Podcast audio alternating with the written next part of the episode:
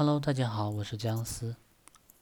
人生重要的是自我肯定。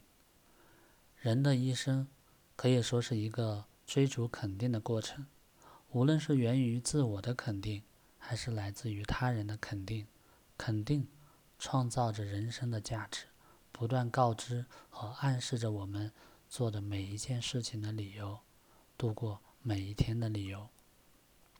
自我肯定。是逆流者的清醒。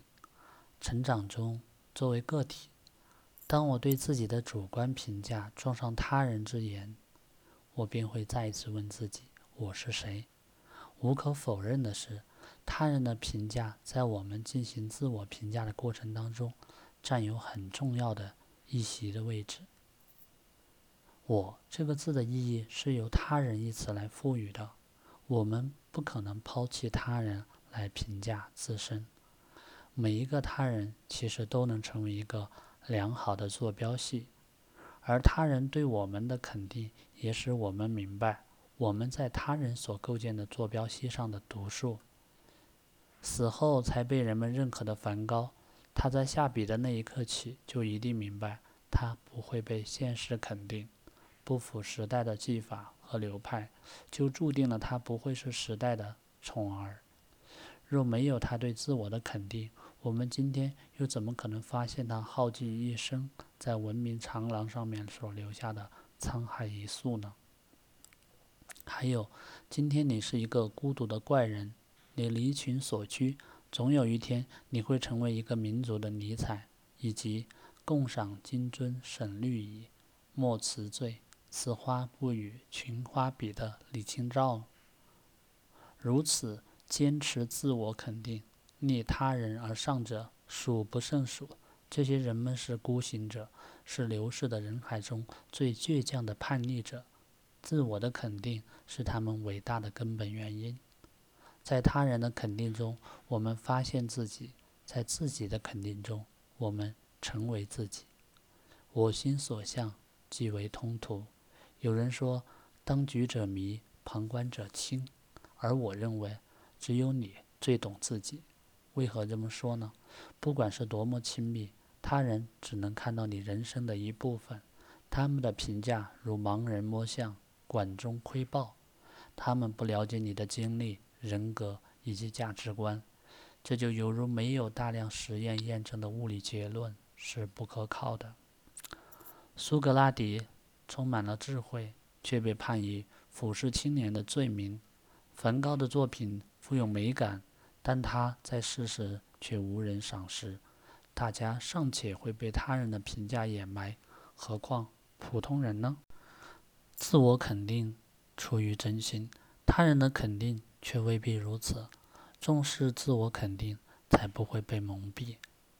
齐国大臣周忌分别问了自己的妻子、小妾和客人，问他们自己有没有城北徐公帅气。得到的回答是肯定的，但当有一天他亲眼见到城北徐公后，却自愧不如。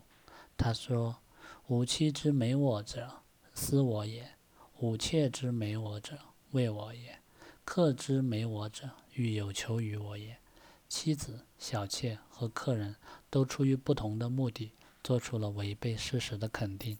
可见，他人的肯定未必出于真心，而不能。作为绝对的答案呢？只有相信自己，才能不忘自己的初衷，才能对自己的人生不感到迷惑。一千个人眼中有一千个哈姆雷特，每个人眼中也有一个不同的你。他们对你的看法一定是不同的，因为他们会将你引向不同的人生道路。如果你重视他人的肯定，你会在几条路之间徘徊。而如果相信自己的内心，你会义无反顾地走向属于你自己的那一条。不过有些时候，有些人的肯定不能盲目听取，反而应该排斥。子贡问曰：“乡人皆好之，何如？”子曰：“未可也。未若乡人之善者好之，其不善者恶之。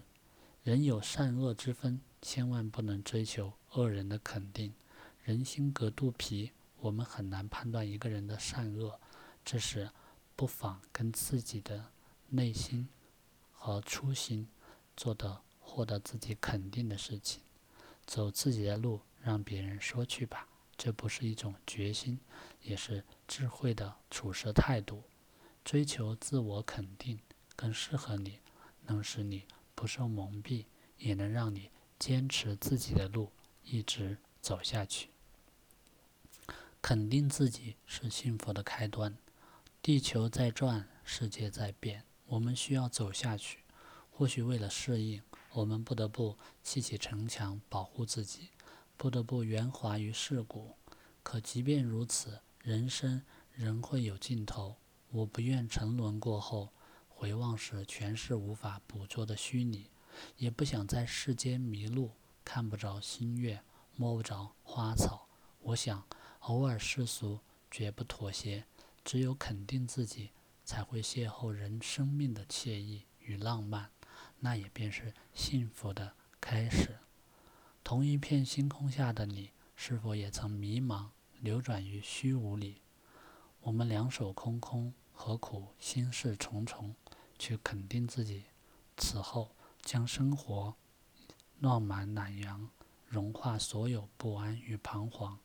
把推开的幸福都重新拥抱，肯定自己才是幸福的开端。